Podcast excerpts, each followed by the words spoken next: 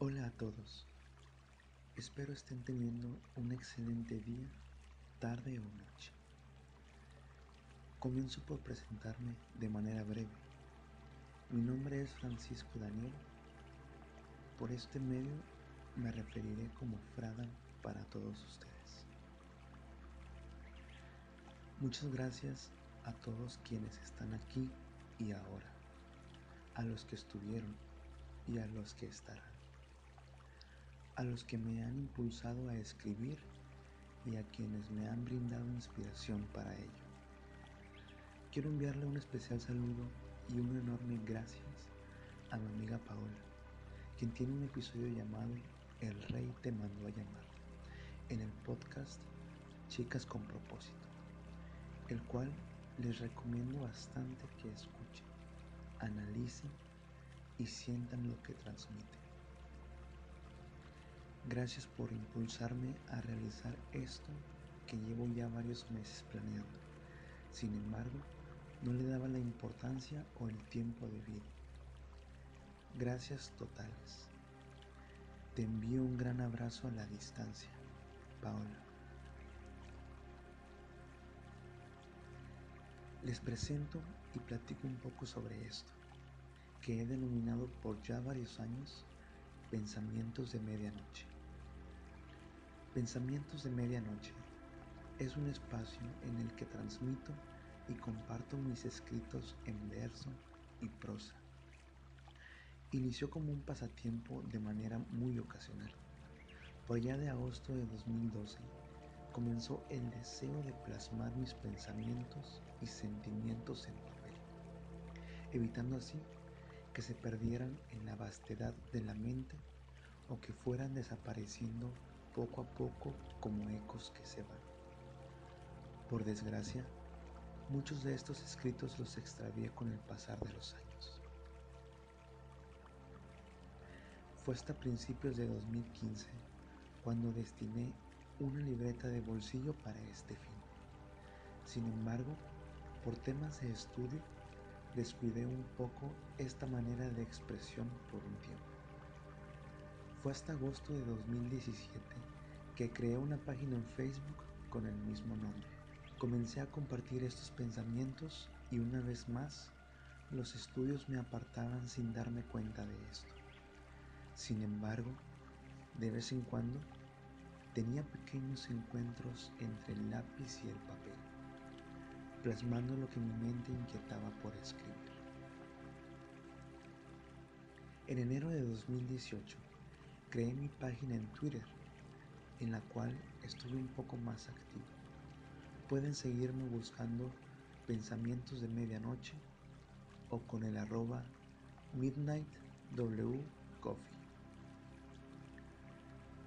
Actualmente pasamos por un momento muy complicado como especie humana COVID-19, enfermedad causada por el virus SARS-CoV-2, que está causando muchas muertes, nos arrebata a nuestros seres queridos y que nos mantiene transmitiendo constantemente malas noticias. Sin embargo, no solamente es esto lo más difícil por lo que estamos viviendo. La energía que transmitimos día a día va siendo más y más negativa. Poco a poco hemos dejado de querer, de amar, de respetar y ver por el prójimo, de creer en lo que sea en que creamos. Nos hemos convertido en egoístas viviendo el día. Dentro de todo lo malo que está sucediendo, considero que el amor es lo que puede salvarnos. Y es precisamente sobre esto lo que quiero transmitir en este primer episodio. El amor es el sentimiento más puro que existe. Y no hablo del amor como la intensa atracción física, emocional o sexual, sino al afecto con que se desea todo lo bueno a una persona o cosa.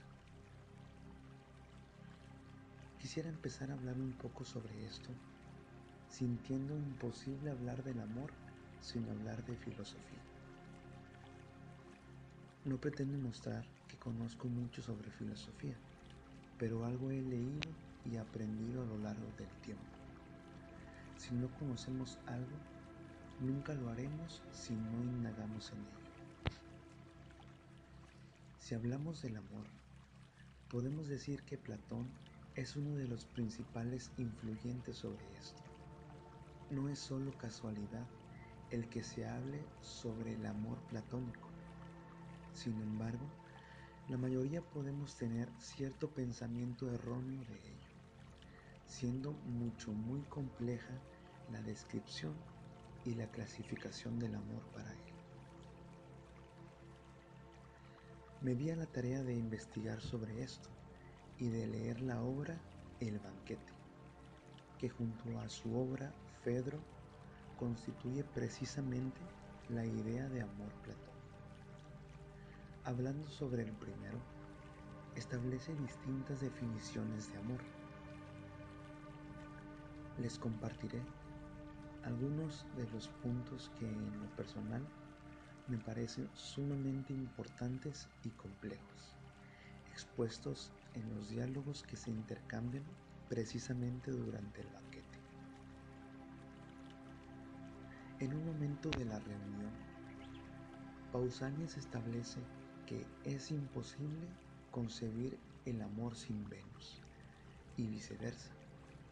Es decir, no existe sin la belleza.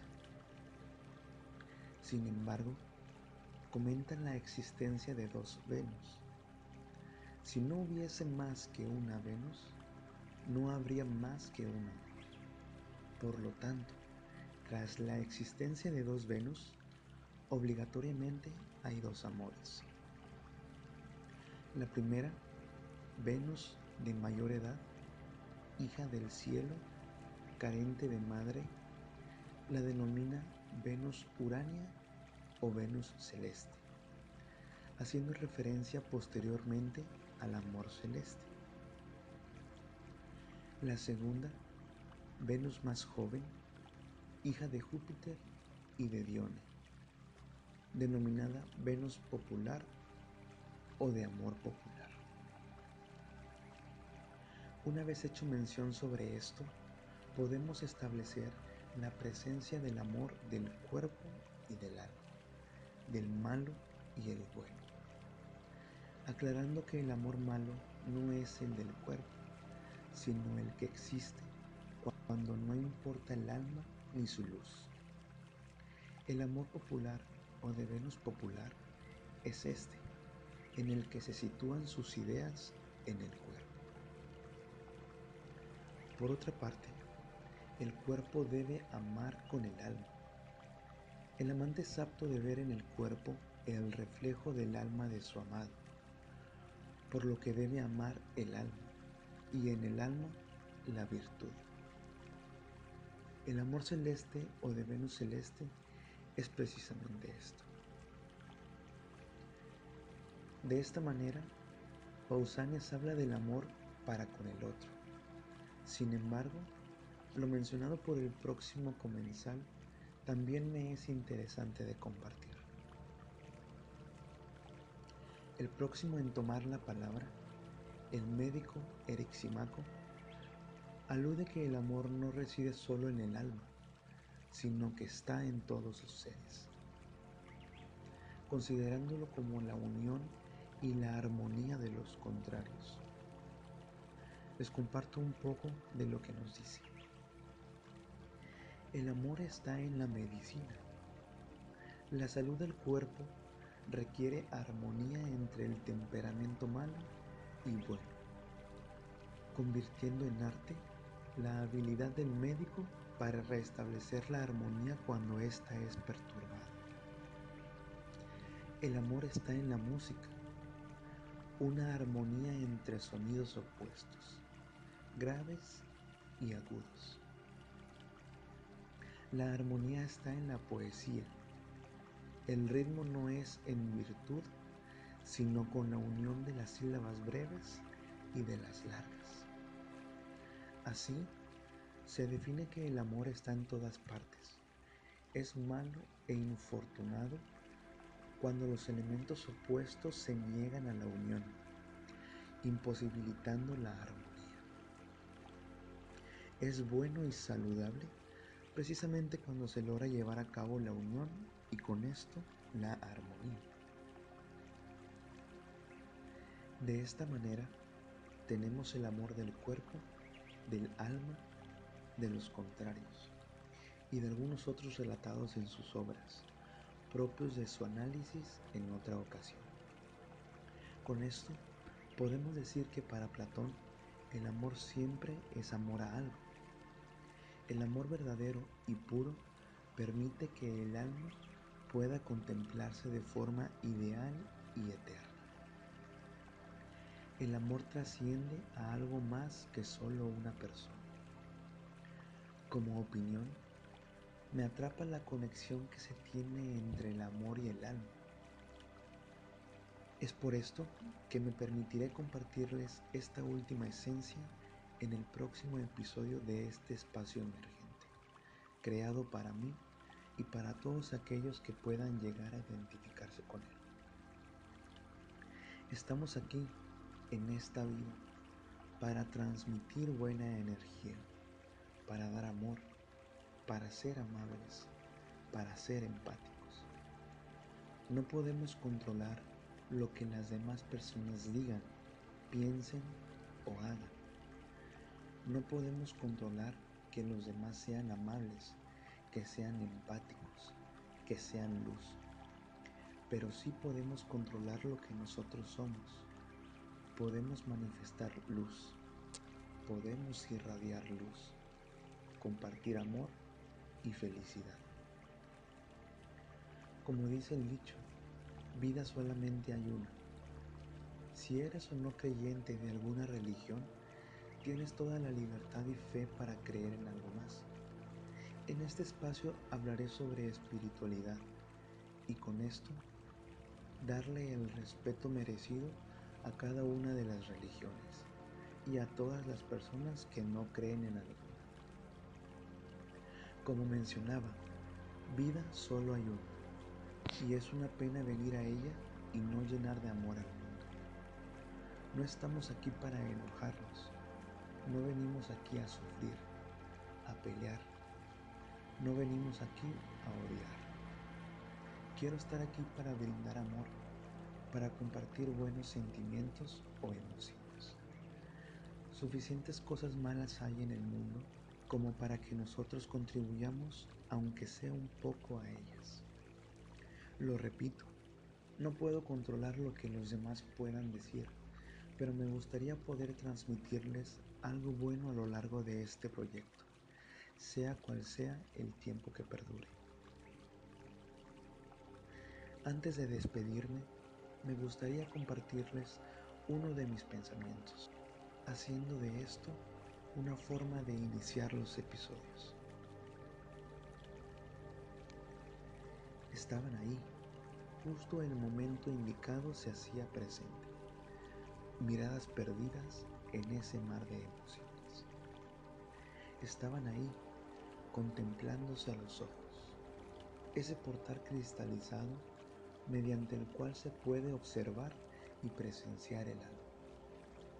Estaban ahí dos corazones latiendo en sincronía, a frecuencias idénticas, resonando en un espacio lleno de armonía y tranquilidad. Estaban simplemente ahí, dos almas destinadas a compartirse, a entregarlo todo y preservar el amor. Con este pensamiento me despido, esperando les haya gustado este primer episodio, agradeciéndoles de forma infinita a todos aquellos que brindaron un poco de su tiempo para escuchar. Les deseo que pasen siempre una excelente noche. Recuerda que todo está pasando aquí y ahora. Es único. Disfrútalo y recuérdalo. El futuro luego llegará. Por lo pronto, a prepararnos un café y juntos esperemos la llegada de la medianoche. Hasta pronto.